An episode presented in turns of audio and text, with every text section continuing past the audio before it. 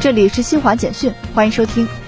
记者二十一号从海关总署获悉，为支持海南自由贸易港建设，进一步提升离岛旅客购物体验，自四月一号起，海南离岛旅客免税购物增加担保集提和集购集提提货方式。二零二三年全国春季游泳锦标赛二十一号进入第三个比赛日，奥运冠军得主汪顺、李冰洁发挥依旧稳定，在各自的参赛项目中毫无悬念地将金牌收入囊中。巴黎二零二四年奥运会和残奥会志愿者招募启动仪式二十一号举行。巴黎奥组委宣布将面向全球招募约四万五千名志愿者，线上报名平台将于二十二号正式开放，报名截止日期为五月三号。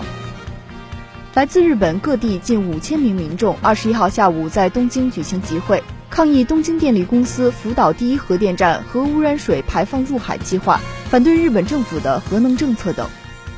以上由新华社记者为您报道。